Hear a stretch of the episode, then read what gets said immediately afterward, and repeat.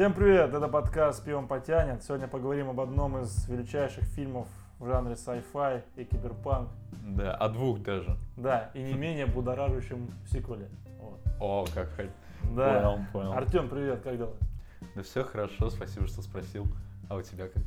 Да, нормально, нормально. Готов? Хорошо. Что, мы пьем э, Хугарден сегодня? Да, Классический. Без вы, в- вы Бонов. выебонов. Ну, нет, хотел сказать. Ну ладно. Ну да. Я Хугарден люблю, всегда рад его выпить. Тем более он, да, не фильтрованный, все, я не совсем идиот.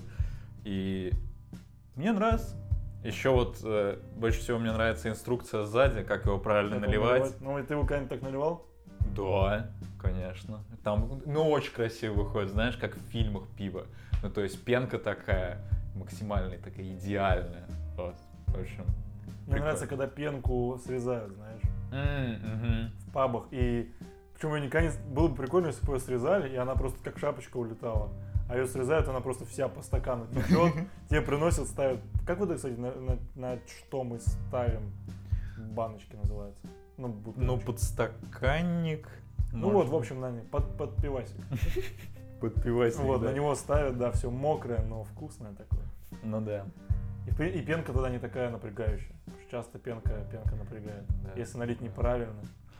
Я думал, ты скажешь, типа, не понимаю, почему они не срезают ножницами, так же проще. А это прикинь, если с, э, с бокала. Какие ножницы надо иметь? Очень большие. Очень большие. Да. Так, 982 год. Выходит «Бегущий по лезвию». Выходит с горем пополам вообще. Очень тяжело. Все это продвигалось. Снял его Ридли Скотт, да. который снял не только его. Ну Казалось бы. Чужой, Гладиатор, Марсианин, Ганнибал. Дофигища крутых Ну да. фильмов Ридли Скотт снял. 982, правильно? Я 82 же год? 82-й, все Все правильно. правильно. Тогда еще не было такого понятия, насколько я понимаю, киберпанк. Ну То да, есть это потом уже какое-то произведение вышло, где было про вот э, такое будущее угнетенное, э, Мгм. с, климат... с суровыми климатическими условиями, с э, таким, ну не кастовым, наверное, жильем, ну как это можно назвать, ну с социальными расслоениями общества. вот. Мгм. Вот. Ну и как тебе вообще такая тематика?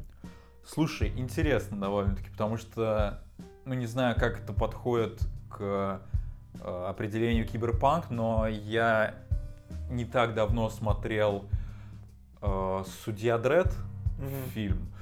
Неплохой, кстати, довольно-таки боевичок такой. Ну, он тоже довольно-таки культовый. Э, И э, там примерно все то же самое. То есть будущее, опять же, вот это вот разделение по слоям, а, ну, такое максимально, как сказать-то, бьющее как бы в, глаз, что вот есть максимально бедные, есть богатые, есть люди, которые защищают богатых, грубо говоря. Вот. И даже там мне это понравилось. А в, в этом фильме, мне кажется, оно еще более интересно показано, потому что, ну, в «Судье Дрейд» там особо таких проблем не поднималось, глобальных. А, ну, вот эти вот все дилеммы. А, Мне кажется, тут одна дилемма в фильме. Что есть человек, ну да, да, что, что, определяет человека. что определяет человека, да. Так что определяет человека? Прям сразу так. Поступки или кожа? Хотя у репликантов тоже было, они, считай, по своему строению это и есть люди. Ну да, только из-за того, что они как бы созданы искусственно, видимо, поэтому они могут не считаться людьми. Ну да. Но, как мы узнаем, ни хера Да. подобного. Да. Так, ну что, начнем тогда с первого фильма. Да, пожалуй. Тут экспозицию, мне кажется, можно долго рисовать. Очень долго. Я думаю, можно сказать так. Очень кратенько. Есть э, такое понятие в том мире, как Blade Runner. Э, по-русски это звучит «Бегущий по лезвию». Blade Runner звучит э, побрутальнее, честно Побрутальнее говоря. намного, да. Ну ладно, будем говорить «Бегущий по лезвию». Кстати, вот странно, что не, э, не перевели, тогда не адаптировали как-то по-другому, знаешь, у нас. Не локализовали там полицейский, полицейский с Лос-Анджелеса. Да, да, да. Вот, ну, в общем, есть такое понятие, как бегущий по лезвию. Это люди, которые охотятся на э, как раз-таки репликантов. Почему они на, они на них находятся? Потому что репликанты начали... Кто, кто такие репликанты? Да, кстати говоря, это просто полу, ну, роботы, не роботы, в общем, полулюди, полуроботы, или можно даже сказать искусственно созданные люди, которые физически сильнее, чем люди, но у них нет эмоций как таковых. Да. Вот. Да. Ну и они, то есть, созданы для работы на, кавк- на внеземных колониях и ради прос- проституции. Да, да, В да. общем, чтобы удовлет- делать то, чем люди не хотят заниматься. Да, именно. И вот этих вот э, репликантов э, люди поняли, что на Земле им лучше не быть, они их отправляют на земные колонии. На внеземные, извиняюсь. И для того, чтобы поймать всех репликантов, которые просто так разгуливают по миру, их, ну... э, Ну или которые сбежали, или которые бунтуют.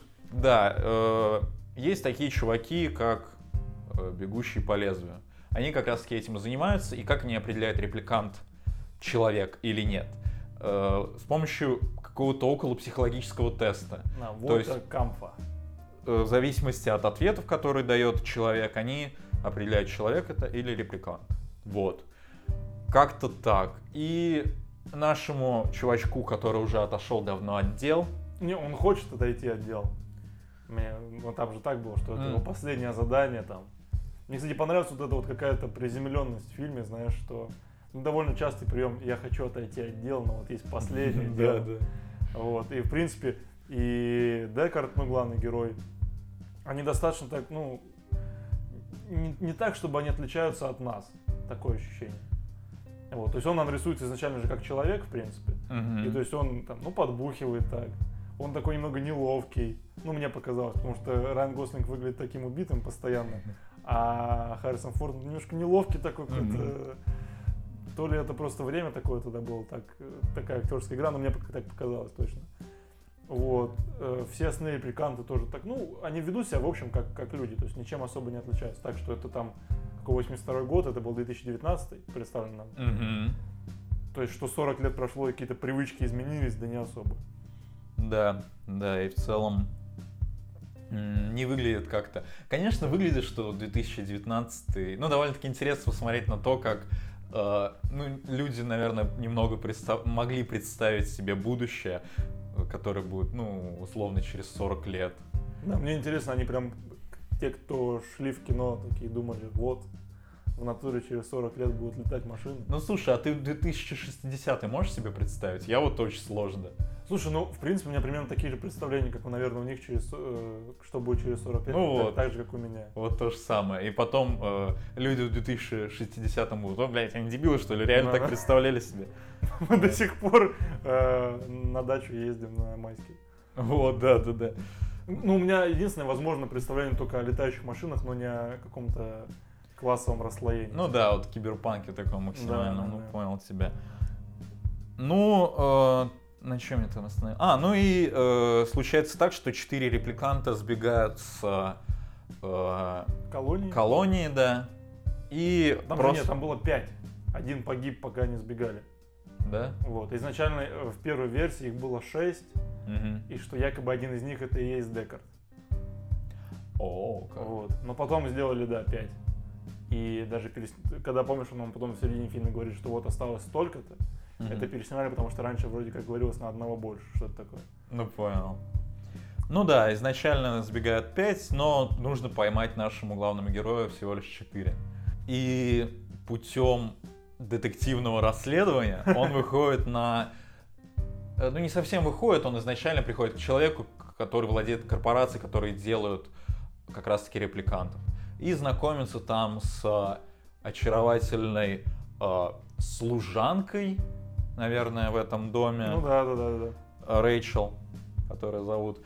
И э, она оказывается репликантом, хотя она этого не знала, потому что она более усовершенствованная модель, и в нее закладываются воспоминания других людей, чтобы, ну, у нее, у, у вот этой Рэйчел были представления о ее прошлом и так далее. Ну да, чтобы она не палилась, то, что она репликант, наверное. Да, да, да, да. Ну и все. Харрисон Форд говорит Рэйчел, что она репликант, она не верит. Потом, э, ладно, будем, будем идти по именам именно героев. Да, Рик, Декарт Да. э, говорит, да ладно, что-то я пошутил.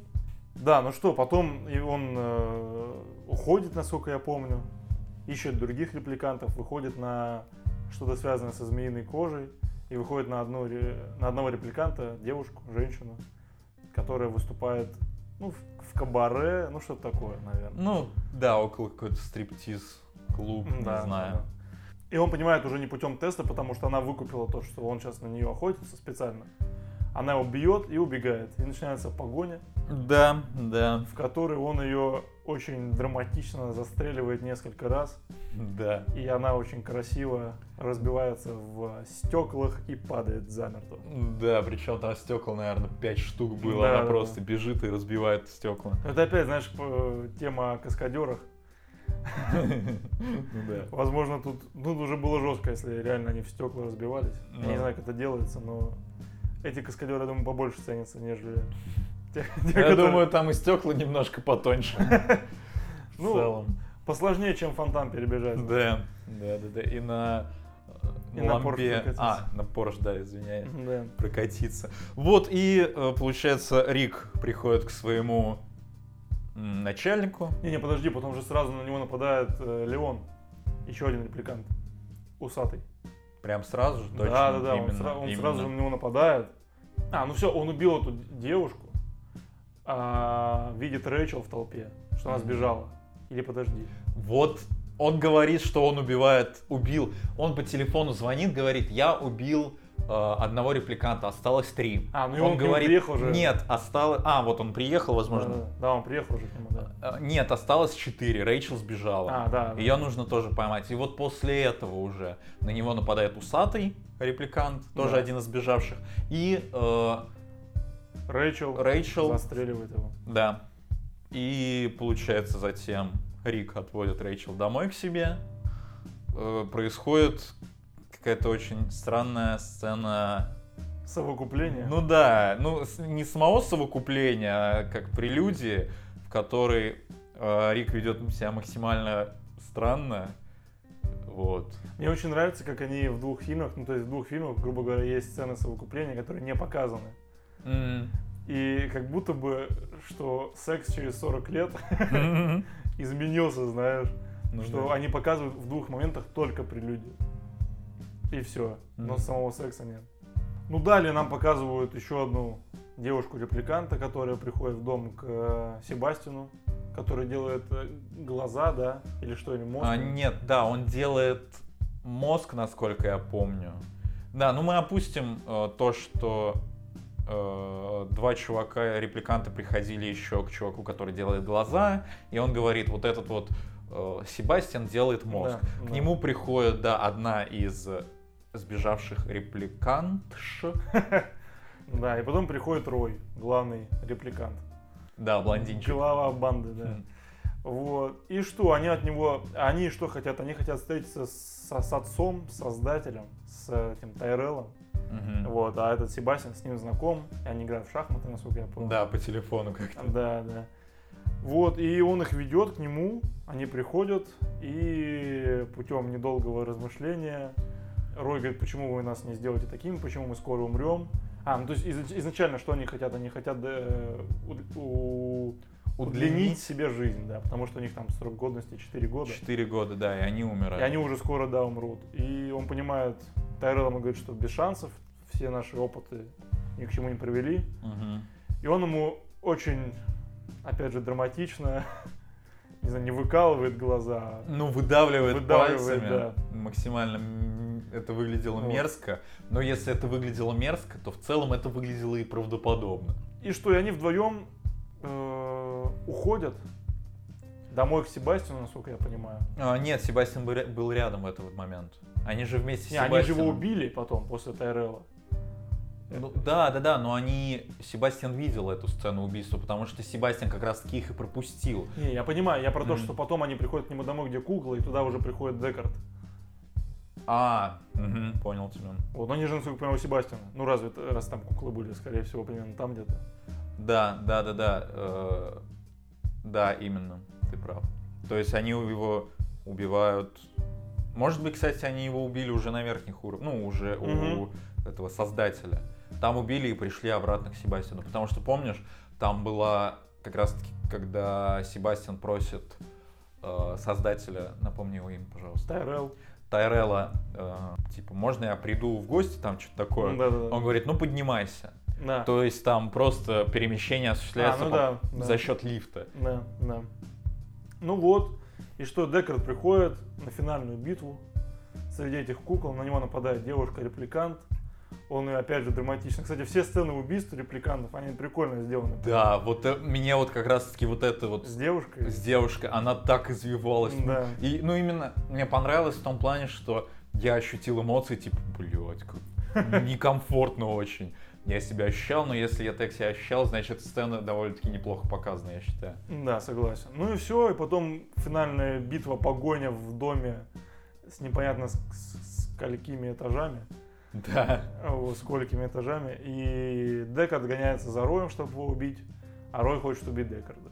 Да. По ходу погони Рой ломает два пальца Декарду. Да, опять очень, же, опять же, очень, реалистично, правдоподобно и мерзко. да. И, и все, ну пару раз там в Роя прилетели, да, пули, там у него ухо окровавленное было, в общем, так нормально обменялись ударами. Вот, и что, они оказываются на крыше. Да. Декард еле Декард. как залез на крышу, с двумя пальцами держась за... Причем он мог, понимаешь, он сначала э, зацепился правой рукой, на котором у него сломаны два пальца, а потом левой, который у Ну, него правый все это пальцы. сильнее. Ты левый Ну там только два зацепиться. пальца. Ну ладно. Ну не, ну два пальца, знаешь. Но это, я думаю, это, я думаю, так для драматичности момента, чтобы мы увидели, как он взбирается на двух пальцах. вот Да, да, да. Вот. э, Я думаю, Рэйчел видела, как он взбирается на двух пальцах. А. Ладно, извините. В общем, э, и Декард прыгает на другой участок дома или на другой дом, получается. Да. И что? И не может ухватиться, не, не допрыгнул он. И, получается, держится за балку такую. Да. Рой с голубем. Кстати, да, я не понял, откуда. Я он про там. голубя тоже отсылку не понял, если честно. Я Ну, её- а, библейские вот эти мотивы, что он же проткнул еще себе, ну, как стигмату сделал на руке, это... Как оно? Ну, как гвоздем. Гвоздем, да, да, да. да, да. Ну, с голубем что-то, наверное, есть, но, кстати, я про это нигде не прочитал. Не знаю. Вот. И что? И в итоге, когда Декер должен был упасть, Рой спасает. Героически спасает его, да. Да, и понимая то, что он сейчас уже умрет, говорит величайший монолог, который написан не в сценарии, то есть сам актер, этот, я не помню, как его, Ру- Рутгер Хауэр, что ли? Да, Рутгер А, Хауэр. Да, он его сам написал, отдал Ридли Скотту, он говорит, ладно, давай. Вот. И, и что он там говорит? Значит, я видел, значит, много всякого. У меня бы такой монолог получился. Вот, что вам, людям, и не снилось, эти мгновения затеряются, а, как слезы в дожде. Пора умирать, говорит в конце, и умирает. Вот, и что? Ну, ладно, сейчас мы уже до конца расскажем, потом уже разберем. Да. Что происходит дальше? Э, Декард понимает, что он любит Рэйчел, и Рэйчел должна умереть. А, приходит Гав, вот этот друг, который... А, стоп, мы вообще не сказали то, что Декарду снился сон про единорога. Да. Вот, это очень важный момент фильма. В один, в один момент ему просто снился этот единорог, в общем.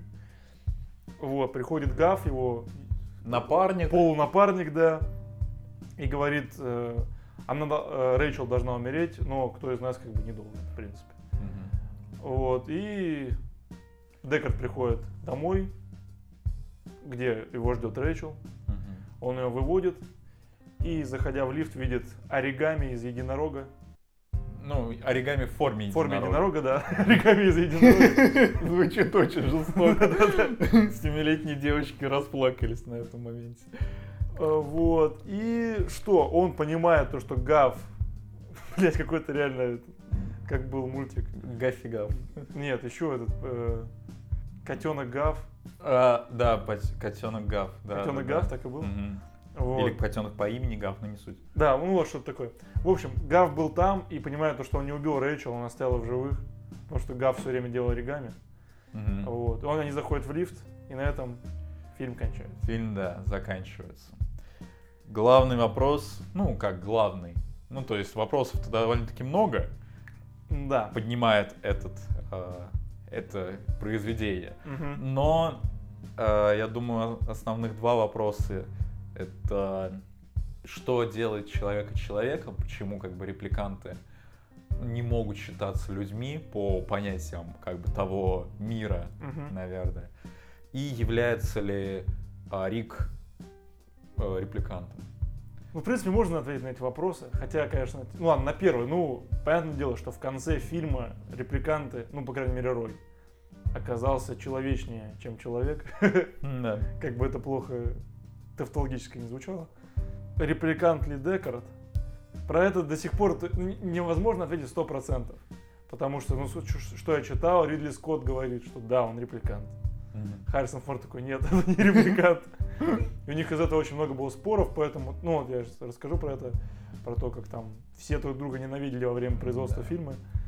Но сон с единорогом и то, что Гав сделал ему оригами Мгм. в виде единорога, принципе, дает понять, что, скорее всего, он был репликант. Потому что люди не могут видеть сны других людей. Но они собой. могут видеть сны репликантов. Точнее, не, не совсем так. Это люди закладывают в репликантов сны определенные, Ну да, которые, да, да, да. они уже знают, что будет вот такой вот сон. Да. Ну а ты как думаешь вообще? Ну, по- я, кстати, раньше не появлялся, когда смотрел там первый раз вопрос Декард э, репликант или человек, я такой, ну, блядь, человек, конечно, какой Ну репликант. да. А теперь появились. А теперь появились вопросы. Ну, Потому что, слушай- ну, Райан Гослинг, ты ему сразу говорит, ты репликант, такой, да. Я такой, ну ладно, хорошо, я понял. Поняли, приняли. А, в общем, давай сначала на первый вопрос отвечу. Являются ли вот репликанты полноценными людьми? Там э, есть момент в фильме, когда одна из репликантов, ну то есть женщина, Мгм. которая ну, перекрашивалась, в черными себе глаза Да, делала, да, вот да. это вот. Она говорит, я мыслю, а значит существую. Да, и это сказал, знаешь кто? А, философ Ницше. Декарт. А, Декарт, точно. Ну, по-моему, да, это Декарт сказал, не Ницше. Ну, мы Давай, не философы, хорошо. не играют. А, Ну, то есть тут что именно Рик Декарт, и этот, мгм, этот Декарт. мгм. В общем, я, честно говоря, так однозначно не могу ответить, потому что, э, конечно, э, репликанты, они очень схожи с людьми, но они определенно запрограммированы. И, возможно, даже такое, что их человечность, то есть когда они спасают э, других людей, жертвуя собой, возможно, это часть их программы всего лишь, а не осознанный выбор. М, Вот так вот. Интересно, интересно. Э, И довольно-таки сложный вопрос, он поднимается не только в фильмах, в играх даже, вот Detroit Become Human, там тоже это как бы самый главный вопрос. Но мы не об этом. Но все-таки, а если не брать репликантов вообще в расчет, ну, то есть, что делает человек и человек? Кожа и кости или поступки? Ну, Ладно, это слишком тупой вопрос, Ну да, ну слишком очевидный, но э, когда ты его рассматриваешь в контексте репликант человек, это уже интереснее вопрос. То есть там люди научились в том мире принимать э, людей там различных рас, э, сословий и так далее, которые могут им, ну, грубо говоря, вредить. Но не Мгм. научились принимать репликантов, которые просто хотят существовать, в принципе. Да, но я понимаю оп- опасения людей по поводу репликантов, потому что репликанты-то они действительно сильнее. Ну, это естественно, конечно. И если один выйдет из-под контроля, то уже потребуется, например, четыре человека, чтобы а, остановить этого репликанта. Если все репликанты начнут бунтовать, то людей уже не хватит. Но с другой стороны, если у вас есть Рик Декарт, который один четверых может убить, то тогда нормально. Да.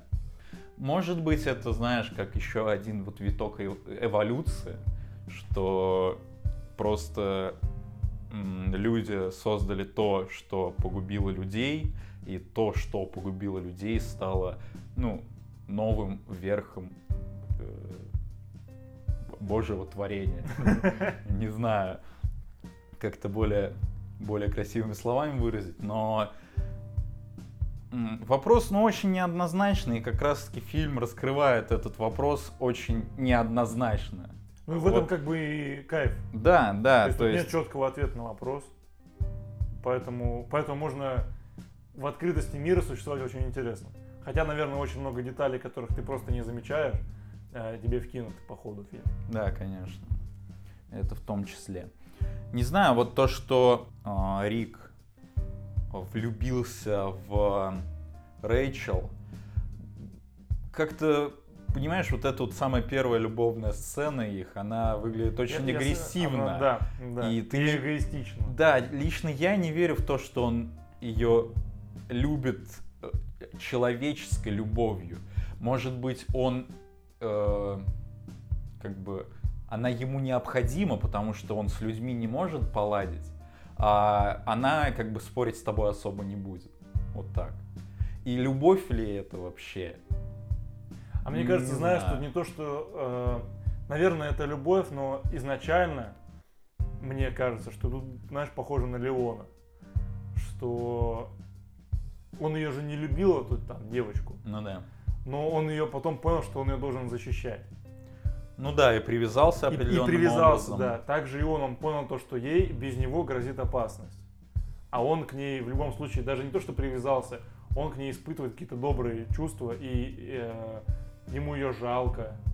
То есть она сама страдает, она сбежала, потому что она не понимает, что ей делать. И то есть тут скорее вот такое какое-то отцовские, э, отцовские мотивы, да, инстинкты именно позволяют э, как-то защищать ее и так далее. Может быть, что-то такое. Но потом это постепенно, естественно, превращается в любовь. Вот. Да. Но согласен, то есть тут именно сама, наверное, самая слабая сторона фильма. Немножко не раскрытость вот этих их, их отношений. Да, хотя бы каких-то взаимоотношений. То есть он не... э, Рик почти не проявляет своей любви. К Морти. Да, да, да, именно. Э, Ну, то есть он ее не показывает, показывает только вот в последней сцене, когда он ее берет за руку и ведет к лифту. Ну да, ну, ну, считай Леон, там тоже он не показывал любви, но он ее... Ну, не знаю, там я ее чувствовал. Чувствовал? Хотя бы. Да, в Леоне-то определенно она чувствуется. В этом фильме, Ну да, ну, к сожалению, я ее не почувствовал. Нельзя сравнивать, потому что в Леоне не все время вместе, там как-никак это все раскрывается Мгм. по ходу, да. Здесь, э, здесь да. Но Здесь и вопросы другие фильмы поднимаются. Ну, конечно, То есть конечно. тут э, любовная линия, она как бы отходит на второй план. Вопрос по поводу того, является ли Рик репликантом. М, Да мне кажется, однозначного ответа нет. Это, в любо- это по-любому, мне кажется, это даже специально сделано для того, чтобы спустя даже 40 лет этот вопрос Все спорили. да, поднимался.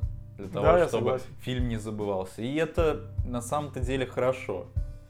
Э, То, что есть открытые вопросы, по, по- э, по поводу которых можно спорить и дискутировать почти ну, бесконечно. То есть и, и аргументы, к сожалению, вот единственная проблема, что аргументы будут одними и теми же. Но, понимаешь, аргументы, они с обоих сторон, они достаточно сильные могут быть. Вот, тем более, что Мгм. даже, считай, актер, который играл Декарда, ну, Харрисон Форд говорит, что нет, он не репликант. Да. Поэтому, в принципе. С другой стороны, как оправдать то, что Гаф ему сделал оригами в виде единорога, я не знаю. Может быть, гав какой-нибудь особенный. Помнишь, он же и на другом Ну языке да. каком-то говорил. Ну, там венгерский был, я вот читал. Ну да, да, он какой-то такой, Э, не от мира сего. Да, и... А, кстати, вот почему он разговаривает на разных языках, это якобы следствие максимальной такой глобализации. То есть все слились там. Да, да, все, не знаю, Все народы. нации, на культуры, Да. народы, они вот слились воедино. Ну, И- потому что, да, Лос-Анджелес даже на Токио похож. Как. Да, да, и там даже, ну, довольно-таки много, ну, иероглифов. Во Ну и просто вот эти части. всякие чайна-тауны и так далее. Мгм, да. Постоянные, в которых он хавает. Ну ты расскажи процесс сам, ну то, что все Да, спорили. почему, почему э, долго все это шло, потому что... То есть написано, ну, фильм основан на произведении «Мечтают ли андроиды об электроовцах?» По мне так это вообще офигительное название. Да, Просто да. для всего. Для фильма, для книги, для му- мультфильма. Похоже на барашек Шон, Фермагеддон, но не настолько классно. Слушай, а мне больше почему-то напомнило «Любовь, смерть и роботы». Такое же А, ну да. абстрактное, непонятное и ни о чем, но и обо всем. Да. Вот так вот. Э, Что? Долго писали сценарий, что-то не нравилось автору книги, что-то нравилось. Э, Проблемы с финансированием большие были. Сначала Скорсезе интересовался производством фильма, потом другие режиссеры и так далее. В итоге Ридли Скотт снимал. Все было очень натянуто. Все друг друга ненавидели. Э, Никто друг друга не любил. Э, Шон Янг, э, актриса, которая играла Рэйчел, не очень хорошо относилась к Харрисону Форду. Харрисон Форд все время ссорился с Ридли Скоттом. И, ну, короче, в общем, было очень много терок по ходу фильма. С финансированием, опять же, проблем. Кто-то отказывался, кто-то соглашался. Ну, и, в общем, такие. Много проблем было во время производства. Когда вышел фильм, тоже критики его вообще не встретили доброжелательно. Зрители тоже не очень доброжелательно. Но это можно объяснить, по крайней мере, тем, то, что первая версия фильма, ну, незначительно, но отличается от финальной версии. От режиссерской и от финальной версии. Вот. То есть это такой, как э, Лига Справедливости, только которую, знаешь, делали не 4 года, а 25 лет. Ну да. Было очень много проблем, которые, мне кажется, второй «Бегущий по лезвию» на себя еще немножко забрал потом. Через э, сколько? Через почти 40 лет тоже после выхода Мгм. первой части. Ну, учитывая, ну ладно, окей, после про- выхода в прокат собрал. Вот, и поэтому как-то все было так натянуто. И первая версия фильма, то есть в ней совершенно все по-другому. Ну, не совершенно, но есть другое. То есть это первое, это закадровый голос. Ну, там первые несколько версий, это именно рабочая версия, потом расширенная рабочая версия, потом американская кинотеатральная версия, то есть чисто для американцев.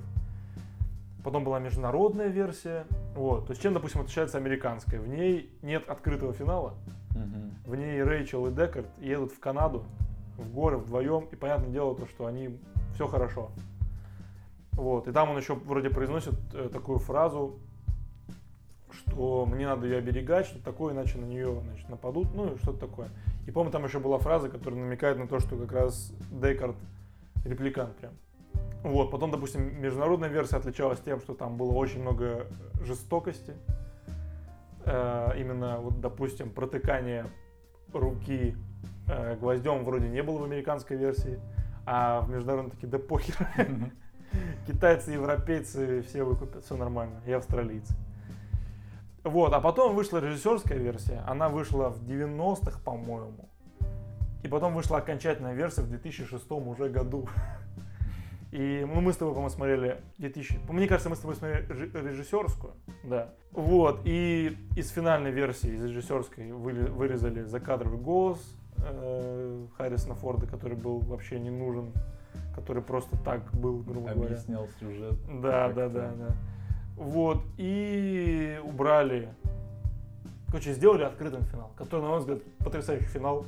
Ты реально такой, оп, а что дальше? А все. Да. И вот у тебя, как, как и фильм был показан, так что ты можешь думать хоть что, так и финал, потрясающий открытый финал. Поэтому, чтобы сделать фильм так, как всем сейчас нравится, потребовалось 25 лет.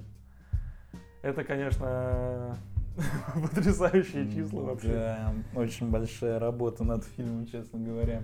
Вот, ну и в итоге потом он стал, конечно, супер культовым.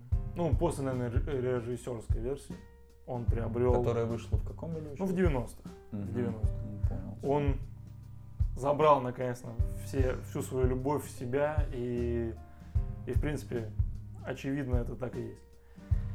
Вот, такие, такие дела. Да, хотел еще отметить, что на самом-то деле по сборам а, фильм, ну не то, что провалился, Но он провалился. ну, ну, короче, могло быть намного лучше. 28 миллионов бюджет и сборы 32 миллиона. это вообще... Ну да, то есть это... Ну это плохо, плоховато. Ну, подожди, он хотя бы окупился. Уже Ну да, не ну так знаешь, из-за того, мне кажется, сборы там считаются и когда у нас в России выпускали фильм потом, и где-то еще в 90-х пускали. Мгм. Мне кажется, там за все вот 40 лет насчитали сборов. И вполне возможно, он вообще с треском в первые дни пролетел. Да. Что довольно-таки странно на самом деле. Я тоже не понимаю, даже с очевидными там какие-то, может быть, проблемами, которые не очень нравились, такое кино, ну, могло своего зрителя точно. Мгм. Да, Хотя, конечно, это было снято после уже чужого Ридли Скотта, который тоже такой культовым стал, в Мгм. принципе. Да, не- непонятно с чем связано, но и не нам судить. Принимаем как факт. Да. Ну, ну что, Так как сказать. тебе фильм вообще? Слушай, фильм хорош, очень хорош, и, на мой взгляд, он определенно прошел проверку временем, Ну, это 100% учитывая, да, то, сколько его раз переделывали, доделывали и так далее. Фильм поднимает, да, такие э, довольно-таки очень неоднозначные вопросы, которые, ну, на которые, я думаю, ни один человек не может дать однозначный ответ, с которым все люди такие, а, ну да, кстати, это красавчик, молодец. И эт- этим, этим фильм и привлекает. Из проблем, ну, опять же, любовная линия. Понял, понял. Сейчас тоже что-нибудь расскажу. Мне не очень привлекает, в общем, вся тема киберпанка там и sci-fi. Просто очень, мне кажется, много фильмов в жанре научной фантастики. Но нравятся мне просто единицы. Ну, грубо говоря, там Нолановские и еще там парочка каких-нибудь фильмов. фильмов. Вот, поэтому мне тяжело к ним как-то изначально лояльно относиться. Вот. Но этот фильм меня реально удивил, когда я его посмотрел первый раз. Сейчас уже пересматриваю, я ему повысил оценочку. Я ему повысил. И что мне нравится? Мне нравится музыка. Музыка просто бомбическая. Музыка великолепная, что в первой, что во второй части. Во второй она, по-моему, еще круче. Ну, Она похожа, ее там просто еще как будто больше. Музыка потрясающая. Как все сделано визуально, ну, он такое визуально прям богатое кино для 82 года потрясающе вообще. Сам сюжет очень непростой, интересный. То есть во втором он, наверное, такой по, по упрощению, но здесь он Мгм. прям такой очень хороший сюжет, плотный. А, Из минусов, да, только любовная линия, все остальное мне очень нравится. И вопросы, которые поднимаются, что репликанты реально оказались человечнее, чем люди, последние там а, момен- ну, моменты фильма, открытый финал, вопросы, которым ты можешь бесконечно задаваться, надо смотреть все там отсылки, пасхалки к чему-то и так далее. Просто уйма времени может занять, но этим и интересно. Что тоже фильм, который ты посмотрел и все понял. То есть ты, походу, ты дальше такой, а, знаешь, там пройдет год, я такой, блядь, вот там это было в «Бегущем поезде», а может быть это так, задумал интернет, это реально так, я такой, о, круто. Наверное, так. Можем поставить оценки. М, Да, пожалуй. Давай начни ты. Ну давай. Сейчас я подумаю. Я бы сказал, это пиво из какого-то очень дорогого э, международного, ну, э, международной сети магазинов в России, в который ты приходишь, а там только импортный пивас стоит брать. И вот ты берешь это пиво, а ты его никогда не пил вообще. И берешь ты его не в наши времена, а типа лет 20 назад. Ты покупаешь такой, вау, вообще такое типа существует, такое можно попить. И ты берешь, и оно прям, э, ты чувствуешь э, какое-то влияние, э, влияние, в общем, европейское, американское на это пиво, ну, допустим, европейское, там, чешское пиво, грубо говоря. И ты взял и такой, блядь, как же оно отличается от того, что у нас здесь производят, и от того, что я, в принципе, могу взять в другом магазине, тоже импортное. Вот, я бы так сказал. Мгм. Какое, я просто не могу придумать марку, что это может быть такое. Что прям можно э, редко найти, редко взять. Ну, учитывая, я имею в виду специфику того времени, когда этот фильм выходил. Я думаю, центральный жанр, ну, один из центральных жанров этого фильма это неонуар все-таки, Да, с которым я почти не знаком. Я смотрел из э, э, э, этого же жанра только таксиста, вот, который хотя не... Ну, таксист, мне кажется, не прям нео, Ну вот э, пишут, Так- так что его да, неонуар. да? Мгм. Ну ладно. Да, точно не знаю, чем определяется этот жанр. Вот, но, в общем, для меня это пиво, которое редко встретишь на полках магазинов. То есть нужно приезжать в специализированные пивные магазины, даже не в алкомаркеты, а именно магазины, где продается исключительно пиво. И, ну, стоит оно, ну, рублей по 300 за 0,5.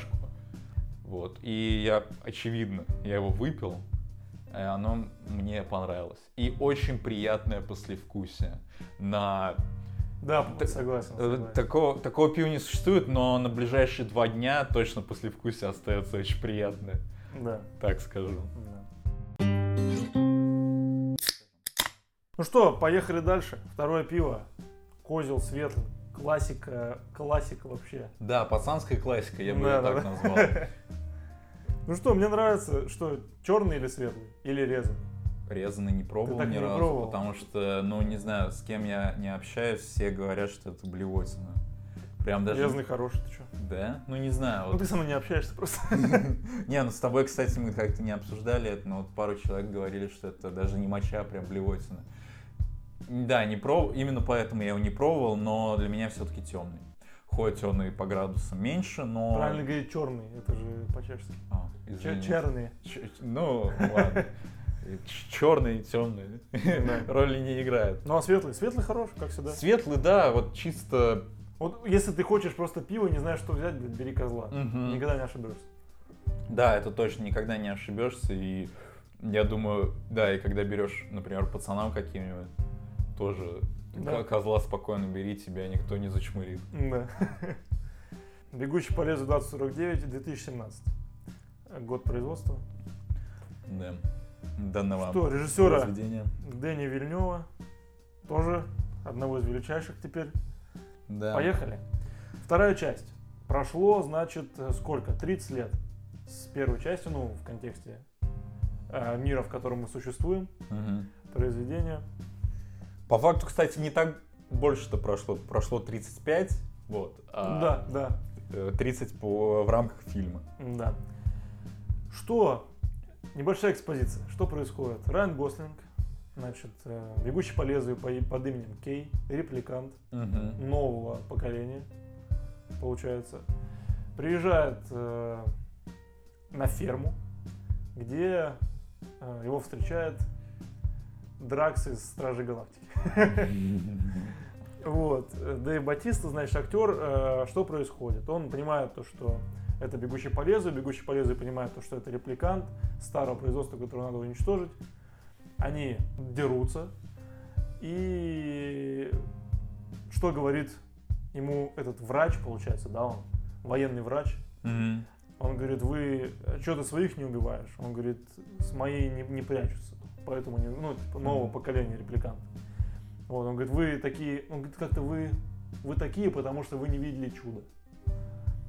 Райан Гослинг такой, что, какое чудо, все, и убил его, в общем.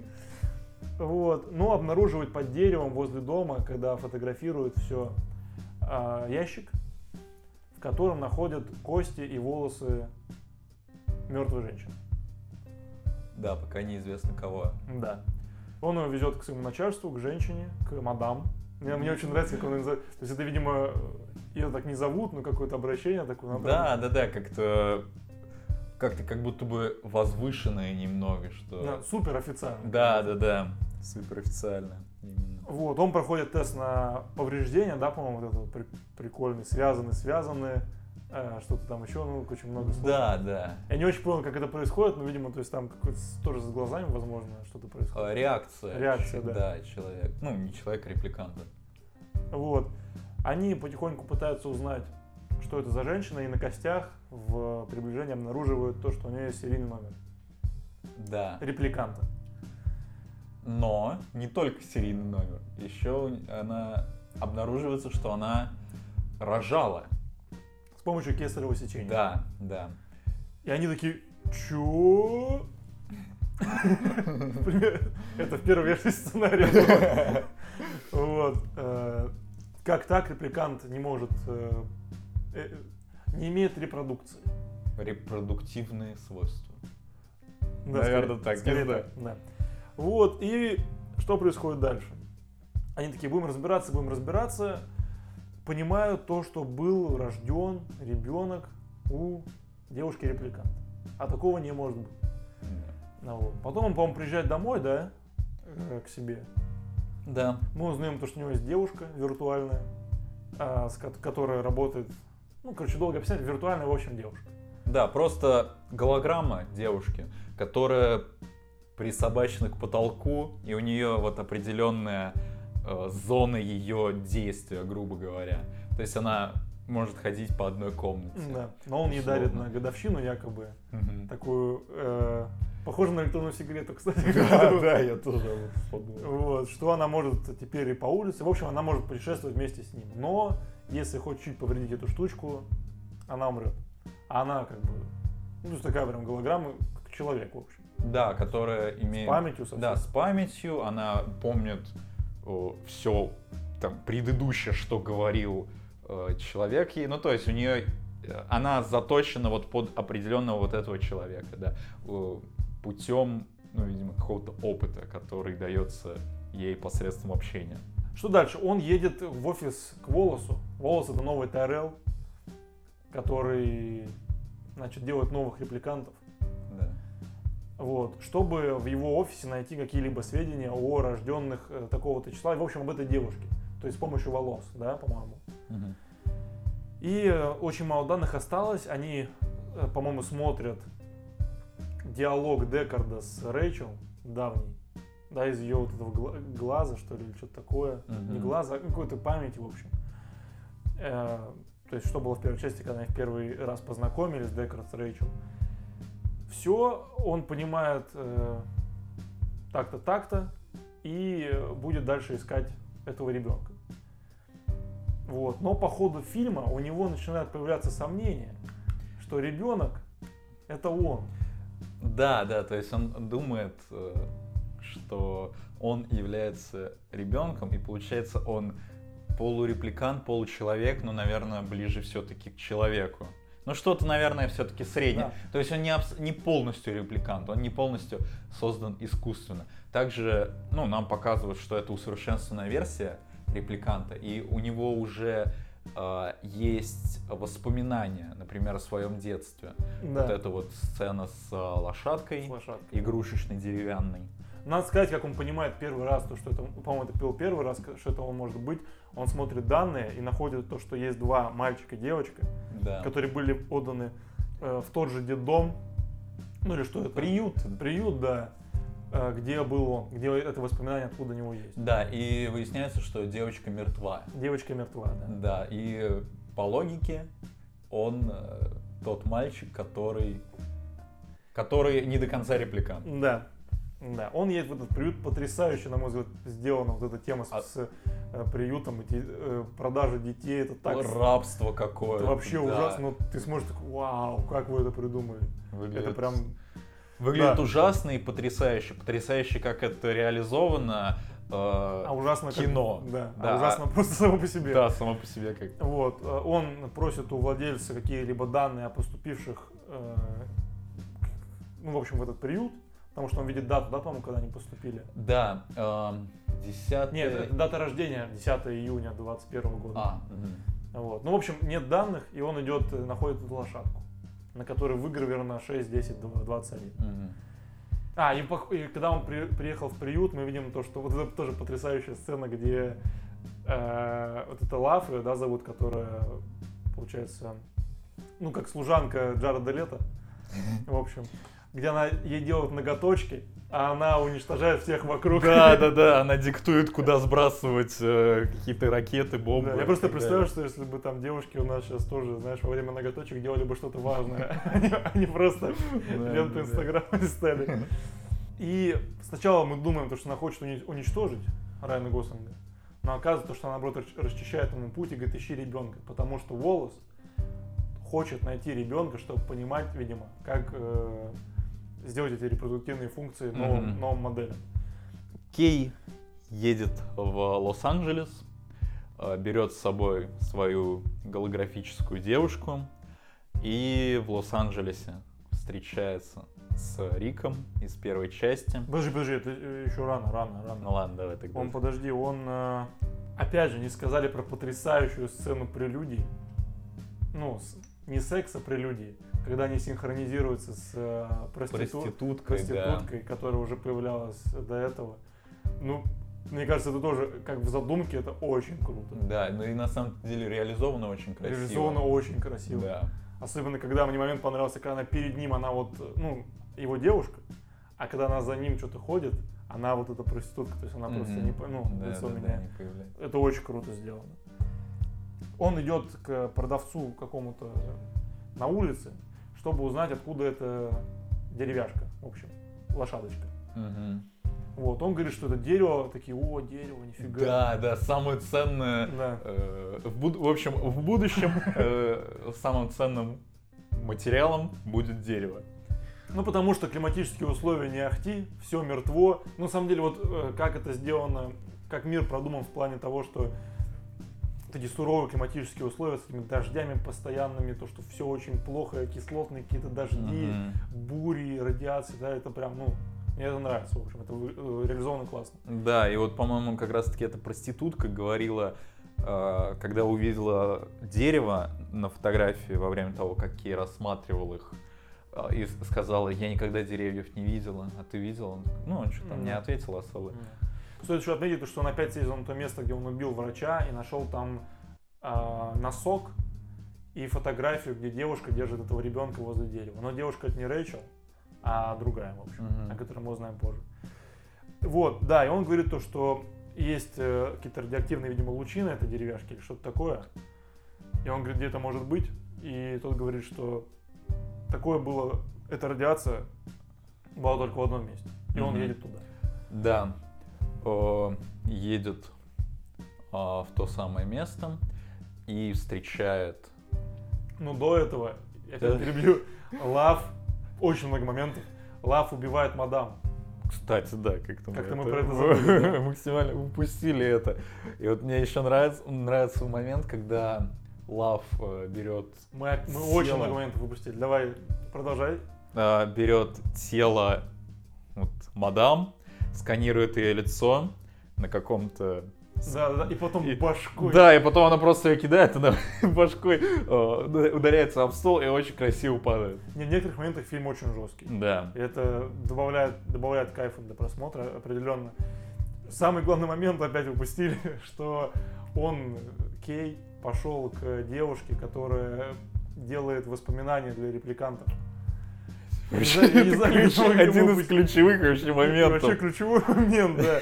Он к ней приходит и показывает с- А, она живет как в изоляции, получается. Да, потому что у болезнь. нее им- дефицит, э, им- ну, иммунодефицит, Да. да. и ей нужно жить в определенном куполе, а из которого она не выходит, иначе она заболеет и умрет. Да. И опять же, у него очень придуман вот этот прикольный аппарат, который делает что-то вокруг нее. Голограммы, да, Да, какие-то. да, да. Он, он похож как на фотоаппарат, но Мгм. как как будто он его неправильно использует, и как будто просто зум делает по-разному, и что-то появляется. Вот, и он говорит, как узнать, э, можно ли вообще, какие воспоминания э, делаются репликантом. Она говорит, что настоящие, это строго запрещено. Да, делать нельзя. То есть она их как раз придумывает разные воспоминания. И он говорит, как узнать, правдивые воспоминания или нет. Она, она, всегда, она говорит то, что правдивое воспоминание, она всегда расплывчата. То есть ты чувствуешь э, эмоции, ну, в общем, помнишь это воспоминание какими-то Мгм. чувствами. Вот. А то, что ты помнишь в идеале, это, то есть, придуманное воспоминание, скорее всего. Мгм. Он как раз помнит это расплывчато, как нам показывают э, флешбэк. Да, с И он ей показывает свои воспоминания, она начинает дико реветь и говорит, то, что это правда, что это настоящее воспоминание. И он все-таки теперь точно удостоверяется, что это он, ребенок, Да. и он отправляется как раз к Харрисону, к Харрисону Форду Да. вместе со своей девушкой. Да. Лос-Анджелес. Нет. Нет. В э, Лас-Вегас, извиняюсь. А, Лас-Вегас, да. Да. Самые крутые локации там, это просто, Потрясающе это просто, вообще. это, это так Какая-то охрененно. полупустыня. Вот с эти Ну, Кадр, где он просто, ну, который на заставке часто, где он спиной идет, все это оранжевое. оранжево, белое. непонятное. Просто, очень. просто восторг дичайший. Да. Эти головы огромные со статуей, ну, Да. Только я вот не очень понял э, сцену с... э, Это кто, пчелы были или кто?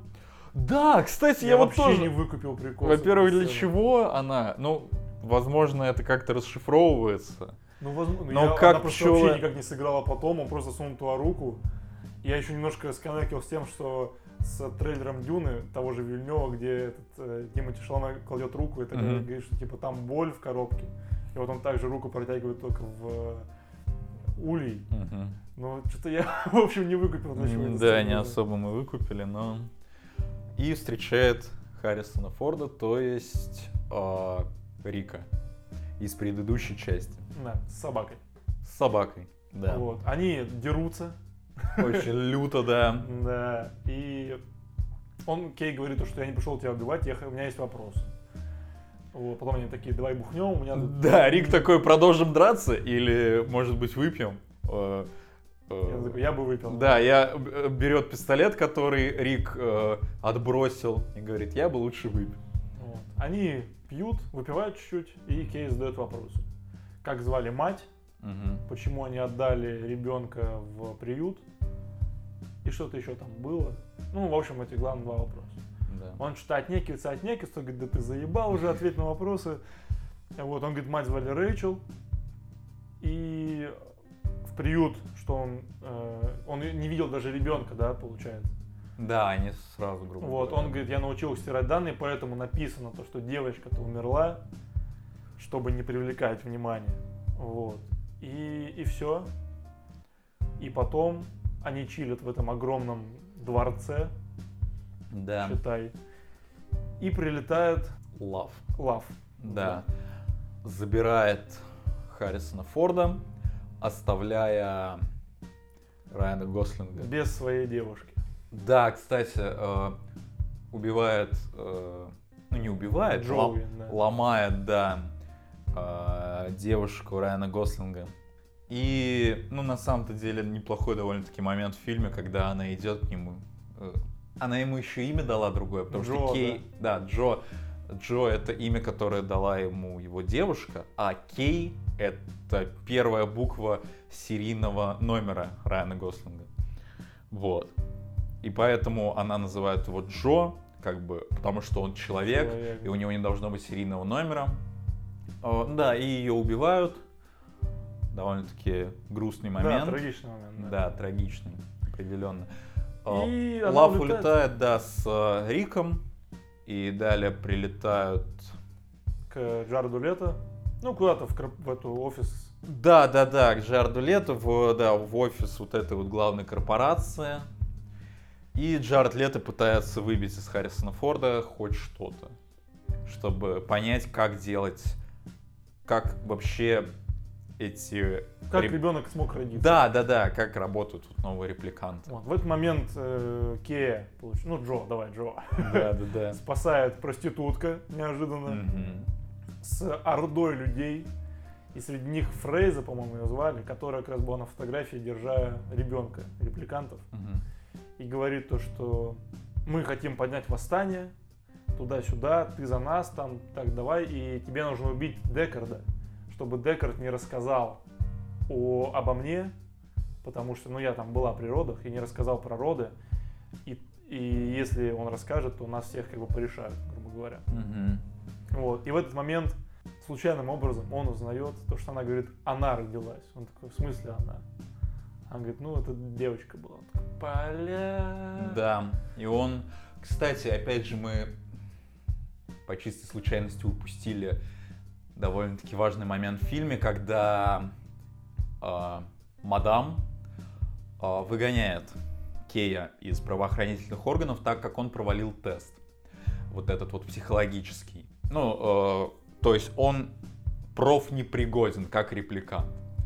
И, по идее, его должны были утилизировать, но она просто просит его сдать значок. Ну и пару дней там почилить. Да, значок оружия и отдохнуть ему дает. Вот, и вот этот вот тест, насколько я понял, он определяет больше не... Ну ладно, давай это потом обсудим, хорошо. В общем, э, каким-то образом Кей проваливает тест на репликанта, и он уже как будто бы не репликант. Да. Вот. И мы понимаем, что он все же явля... вот на этом моменте, когда м, женщина, скажи ее имя, которая Фрейза. вот Фрейза, Ну, по-моему, Фрейза. Ну. ну не суть, Фрейза говорит ему, что он не тот ребенок, который получеловек, полуребенок. Ой, получеловек, полурепликант. А он... Получеловек. Да, оговорочка произошла. Ага. А, Это пуговка из папиного дочки. Человек. Ага. И Кей осознает, что он все-таки не Джо, а Кей. Кей. Да, и репликант. Да, ну, и в общем он потом летит, а, ну, Джаред Лето ничего не смог добиться от э, Харрисона Форда, потом выходит Рэйчел, как они это сделали, я не понял до сих пор, как они ее так нарисовали. Да, да. Это, скорее всего, какая-то похожая загримированная актриса. И еще потом дорисовали. Дорисовали, да, ну, дорисовано так, что вообще прям Очень вообще похоже. непонятно. Очень схоже. Да, согласен с этим. Там я сначала думал, то, что ее просто взяли из «Бегущего по лезвию первого», где она выходит, помнишь, первый раз к Декарду? Мгм. Там просто походка похожая, она в таком, в такой же одежде, и вот как-то так идет целеустремленно на него, несмотря никуда. Но там все равно не так. Да, и Он хотел с помощью этого в нем какие-то чувства опять э, да, чтобы он растаял. забурлили, да, и он рассказал. Но он говорит, то, что у него были зеленые глаза. Да, это вот И- не подходит. Поделка Её- плохая. Ее убивает Лав опять. Да, в голову. М, Да. И потом Лав его везет куда-то. Да. Пока мы не понимаем, куда, и, по-моему, не раскрывается по ходу фильма. Я как-то упустил этот момент. Возможно, раскрывалось. Ну да, Может пока быть, что не непонятно, куда Да. э, Лав везет Рика, то есть Харрисона Форда, и м, Райан Гослинг, то есть Кей, э, должен выполнить свое задание. Райан Гослинг в роли Кея. Ага. Не, он так, Райан Гослинг. Кей. Ага. Там бы перевели гей, наверное. А, Он нападает на дилижанс из космических кораблей или летающих машин, Да. убивает Лав. Ну это подожди, он сначала их опускает на воду, там огромнейшие волны, Да. и он, получив раз пять ножом все в, в тело, Да, Все органы, которые... да, в итоге он задушил лав, очень долго душил ее. Мгм. Вот, Под и водой причем. Да, и спасает Рика.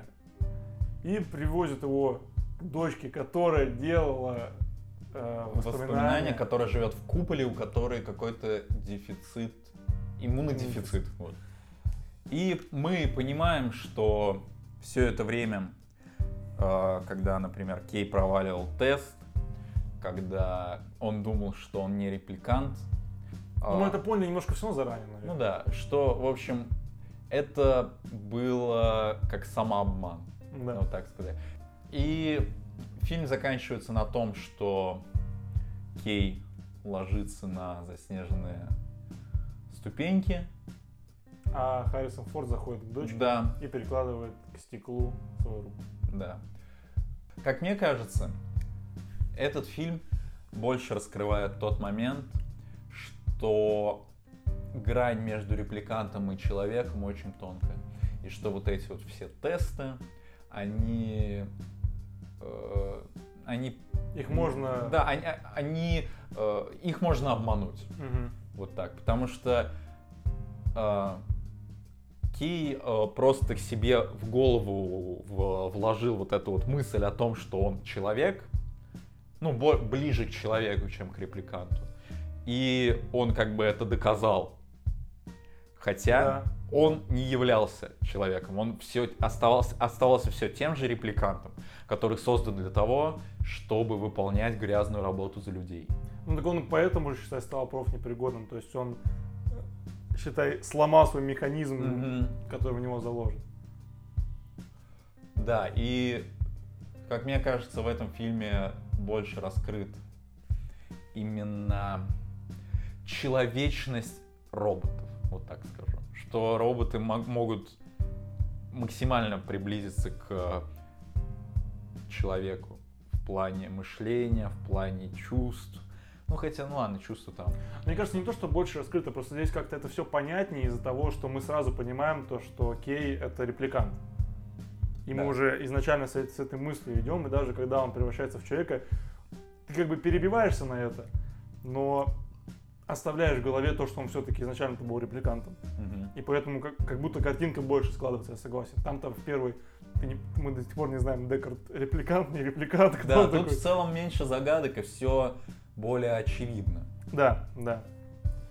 Фильм супер. Прям э, очень хорошо. Мне... Визуально это идеальное кино. Ну, Ну, на мой взгляд, это прямо визуально это просто это, ш- это шик. Да, это вот од- э, то, к чему должны стремиться э, фильмы, которые показывают в том числе и э, какую-то антиу- антиутопное будущее, так сказать. И мне, понимаешь, э, сравнить просто особо не с чем, потому что фильмов подобного жанра я смотрел довольно-таки мало. Ну, не, в общем, там, допустим, операторскую работу. Нет, конечно, это, Ну. это очень... Ну и визуальный, ну, в принципе, два Оскара за операторскую работу визуальные Да, эффекты. да. Тут Абсолютно вообще, без- вообще без шансов, да. Музыка, опять же, ну просто, просто волшебство, услада для ушей. Э, что еще? Райан Гослинг, э, он умеет играть э, вот такие, ну вот опять же неонуарных Да, главных героев. Он это показал в Драйве, он это доказал в э, Бегущем по лезвию. да. Причем у него очень похоже то, что он почти весь фильм супер неэмоциональный, Вот. а в конце он такой, блядь, уже пиздец какой-то. Надо что-то делать. То есть он за весь фильм не проявляет абсолютно никаких эмоций, что, что добавляет ему определенного шарма. То есть он не, за весь фильм не улыбается, не грустит, он просто ходит с покерфейсом. Но это не выглядит так, как будто бы он играет плохо. Он отыгрывает именно робота, именно, ну, э, не человека. У меня просто иногда складывается впечатление, когда вот похожие э, актерские роли в плане то, что безэмоциональные, да, то, что как будто актеру скучно играть. Здесь у меня такого вообще. Да. Если такой, ты видишь одна из показательных сцен, когда он находит лошадку. Там прям секунд 20 на его лице как его потихонечку трясет. Пробирает, Да, и он не улыбается, не, там, не плачет, ничего, он просто, он вот так вот, как ошарашенный. Он сидит. стоит, по сути, с таким же лицом, но ты э, ощущаешь его эмоции, которые он испытывает в данный Да, момент. Да. Фильм очень хорош.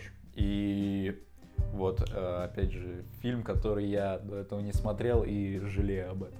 Жалею о том, что это был мой не второй просмотр. Потому что, возможно, мне было бы определенно легче его смотреть, и он бы мне, скорее всего, понравился еще больше, чем в первый раз, потому что я бы его уже смотрел э, с более подготовленным взглядом на всю вот, э, всю вот повествование. Ну вот я теперь расскажу, как я посмотрел его не в первый раз. Это два совершенно разных просмотра. Когда я посмотрел в первый раз, я такой, ну визуально это просто шедевр, тут вообще никаких вопросов, это просто волшебство. Сюжетно меня так все взбесило в фильме. Просто меня бесил фильм прям сильно очень.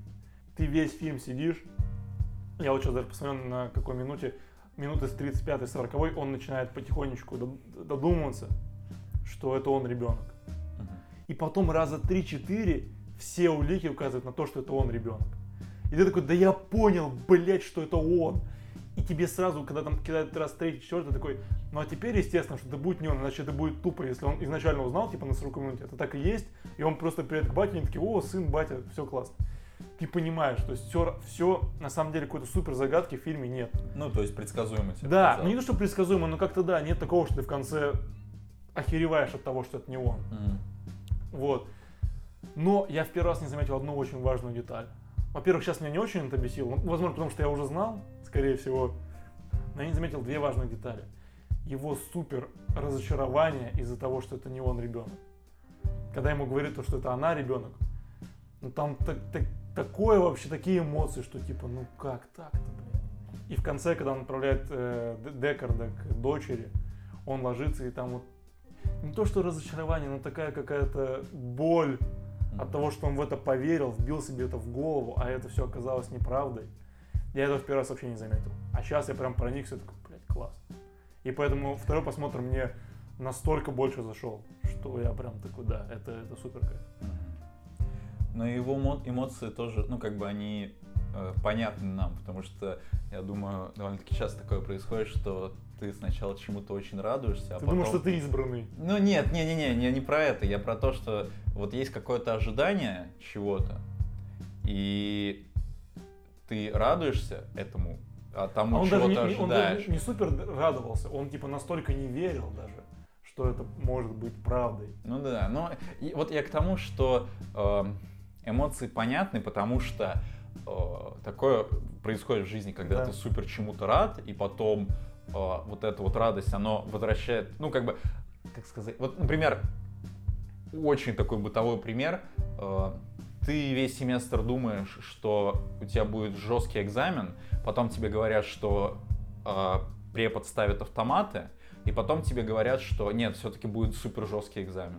И то есть это Но ты еще этому- больше разочарования ты ощущаешь, потому что ты до этого был готов, что жесткий экзамен, потом ты максимально рад к тому, что экзамена не будет, и потом тебя возвращают на ту же, казалось бы, на то же, э, чего ты ожидал изначально, но разочарование, оно вот максимально берет вверх тобой, и ты Мне кажется, там чувствуешь- даже не супер разочарование, а он все-таки, даже если мы поставили в конце этот жесткий экзамен, он уже потихоньку был готов как-то к этому морально. М, То есть из-за того, что он всю жизнь жил, грубо говоря, ты там весь семестр жил с ожиданием того, что все-таки экзамен будет, и ты как-то к этому готовился, он же не просто там пинал э, Бибу, грубо говоря, вот.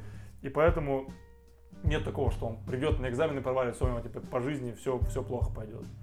Но на самом деле, мне кажется, финал-то тоже такой полуоткрытый, а что будет дальше вообще непонятно. Он что, на службу вернется, да хрен его знает. Может ну, вернется, а может не Да вернется. стой, так он же умирает, скорее всего. Дум- Его- А, ты думаешь, он Да, умирает? конечно, его же ранили, пиздец. И он, ну, он ложится, и все, и вот этот вот э, камера уходит Я даже не вверх. думал об этом, что Ну, ну, как-то камера идет наверх, и, ну, по крайней мере, я не знаю, как задумано изначально, но я, у меня было стойкое ощущение, что он умер. Все. Мгм. Потому что, во-первых, вот эти ранения, которые ты говорил, его там раз пять Он потом Суперменом стал под водой, проплыл за 2 да, секунды. Да, да. Ну вот, и я думаю, все-таки он как раз-таки лег Слушай, на заснеженные ступеньки и Интересно, интересно. отдал Богу душу. В общем, что, фильм, э, фильм очень интересный. Прям вот интересный. Да. Э, Визуально просто потрясающий, я уже раз пять сказал. Я еще заметил одну, мне две вещи понравились такие. Э, Была рек- не реклама, а что, короче, у него машина, на которой он летает, это Peugeot. Потому что когда он прилетел в приют, э, когда он разбивается, его же там, ну, цепляют им гарпуном или чем, а он прилетает и показывает машину спереди, там Peugeot написано. Я такой, о, Бля, 2049 я не Peugeot будет существовать. Вот, это первое. А второе, понравился момент мне, когда они начинают пить виски, они пьют Black Label. И это супер реклама Black Label, потому что э, Харрисон Форд наливает даже собачке виски. И он такой, э, говорит, собака репликант, он говорит, а ты узнай сам. Кстати, вот собака интересно, кто это может быть? Может, вообще превращенная Рэйчел, знаешь? Блядь, ну мне кажется, просто там магии не существует. И просто собаки, животных-то нигде вообще не было в Ну фильме. вообще То да. есть это очень странно. Ну как, в первой части же все-таки змеи были, и помнишь, там говорилось, что у меня на настоящую змею не хватит денег, поэтому вот эта змея Ну это да, да. Ну этому предлагают же в магазине там э, козу, лошадь. Да, да, козу. Ну это как, знаешь, такой черный рынок уже. Мгм. Ой, ну что, поставим оценки. Да, я думаю, На самом деле, вот тоже как с первой частью, после вкусия очень. Длинное, большое, интересно. да. Давай, что у тебя? Ну, я скажу, что это а, пиво от той же пивоваренной компании, что я говорил до этого, какое-то немецкое, очень дорогое, и существует вот только в этой стране и в России, может существовать только э, благодаря импорту. И вот это пиво от той же пивоваренной компании, но, э, знаешь, например, пиво как будто бы с вишней. Вот. То есть немножко осовремененное, немножко больше для всех подойдет. Ну, то есть могут и девушки попить, Ну и, да, да. и согласен. мужчинам будет, э, будет э, не влом. Но остаются, остается какая-то фишка именно вот этой пивоваренной компании. К сожалению, мой пивной опыт не позволяет мне э, выделить вот эту марку пива. Но абстрактно, если говорить, то вот как-то так. Понял, понял. А я скажу такое пиво, можешь вспомнить какую-нибудь марку, которая супер красиво выглядит? Вот чтобы ди- ди- дизайн его выглядело прям классно. Блин, ну вот факс, мне кажется, который Он- литровый, литровый в банке. Такой не Но он видел ни разу? минималистично, мне кажется. Не-не-не, вот литровый А, в банке, другой. да, он э, там викинги нарисованы, максимально так А. проработано. Ну ты, может, просто не... Окей, ладно, возможно. Ну, в общем, что-то такое э, э, снаружи очень красиво выглядит. э, с, э, с кроликом, который с Да, кстати, да. Ну, я его часто слишком привожу. Ну да, ладно, это будет классно. В общем, что-то очень красивое, э, упаковка потрясающая. И ты берешь, и ты уже пил, да, какие-то пива этой пиваренной компании. Думаешь, блин, раньше нравилось, но сейчас они вот как-то немножко переделали, ну просто время прошло, Мгм. окей. Думаешь, бля, ну вот интересно, как будет. И в итоге берешь. Ну я вот с первого раза, видишь, не так сильно распробовал именно начинку пива. Но вот если его попить, очень классно. Что мы еще не сказали? Э, Как провалился «Бегущий по лезвию»? Как он мог провалиться вторая часть? Я до сих пор не вдупляю. У него по сборам, смотрим, это просто тихий ужас. Бюджет 150 миллионов, собрали 259 миллионов всего. Ну да, то есть э, в любом случае в два раза даже. Ну это просто ужас. окупилось. Как можно было? Я не понимаю. Я единственное, о чем прочитал причину, то, что фильм слишком длинный. Но это же бред. Ну да, Но сейчас фильмы по 2.30 это вообще не, не редкость. абсолютно. заходят на ура в целом. И он не сказать, что там дофигища событий, мы сейчас с тобой Да рассказываем. даже будем возьмем крестного отца какого-нибудь, который ни разу не проваливался, но тоже идет довольно-таки э, ну, долго и ну даже в те времена Да. он, он идет долго. А И э, не, не, наоборот, даже сейчас он ощущается долгим. А вот как по тем временам, ну это мне кажется вообще пиздец как долго. Вот. Сейчас выйти фильму 2.30, 2.40 это вообще обычное дело. Плюс Да. э, «Бегущий по лезвию» успел к 2017 году стать супер культовым. Я не понимаю, что не так, учитывая то, что ну, из-за того, что я, видишь, не сильно, возможно, разбираюсь во всей этой вселенной, в общем, в стилистике киберпанка, возможно, там очень много проблем в плане каких-то сюжетных дыр, но я не знаю. Ну, Вот. Я И поэтому сомневаюсь. его А, игнорировали. Но с другой стороны, там даже Райан Гослинг играет, на него могли просто пойти. Подожди, а как сюжетные дыры влияют на сборы? Потому Ну, что просто, люди ну- же идут изначально не зная а про эти сюжетные дыры Да и я так понимаю, далее. ну, сходили там какое-то количество людей, сказали, да говнище просто. Но с а, другой стороны, плане. с другой стороны, рейтинги подтверждают то, что вообще людям везде нравилось. Слушай, а может быть проблема опять же в постерах? Потому что... А не знаю, мне постер нравится. А вот что-то мне не очень. Да? Почему Райан Гослинг на красном, а Харрисон Форд вот на синем фоне и как-то Джаред Лето тут выглядит как какой-то китайский монах, если честно, в этом вот костюмчике. Ну, не знаю, мне кажется, постер не может так сильно повлиять на то, чтобы фильм провалился. Не знаю, какая-то, ну, опять же... Про бабушка легкого поведения же не проваливается. Да, в целом. Кстати, что-то мы вообще забыли обсудить, как тебе Джаред Лето в этом фильме?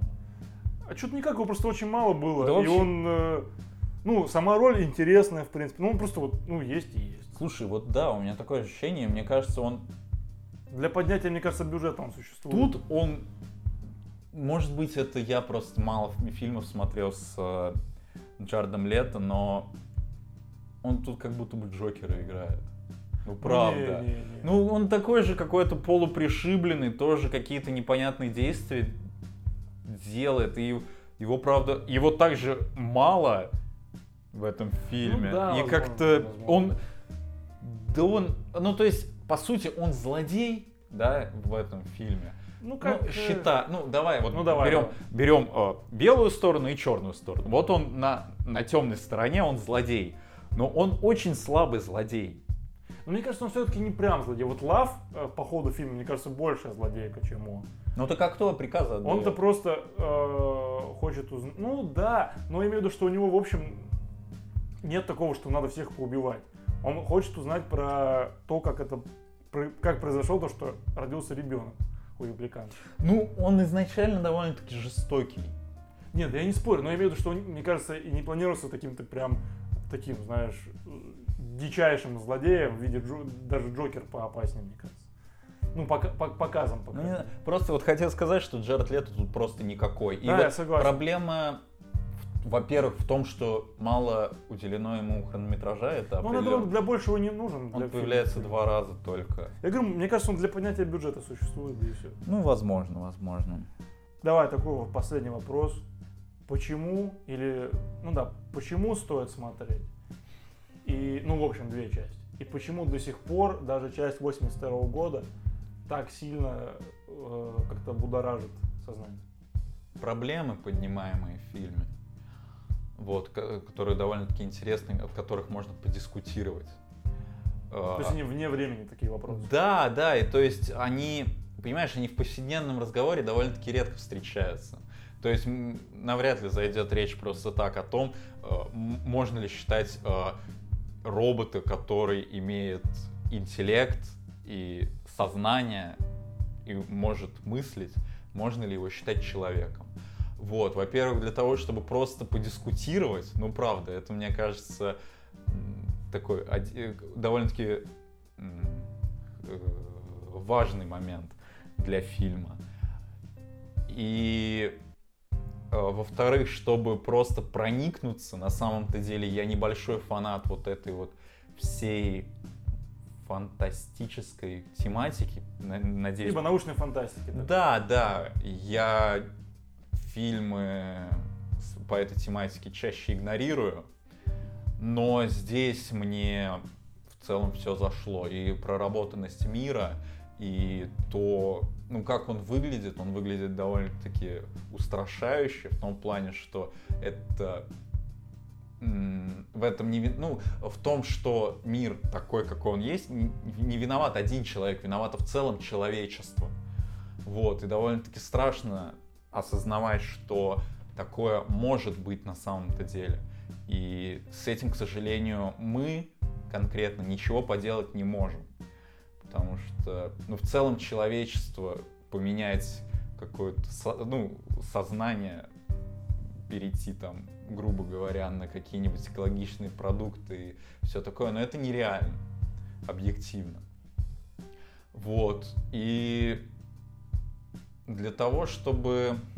Да на самом-то деле просто для того, чтобы знакомиться с этими двумя фильмами. Ну, потому что, ну, это, это очень хорошо.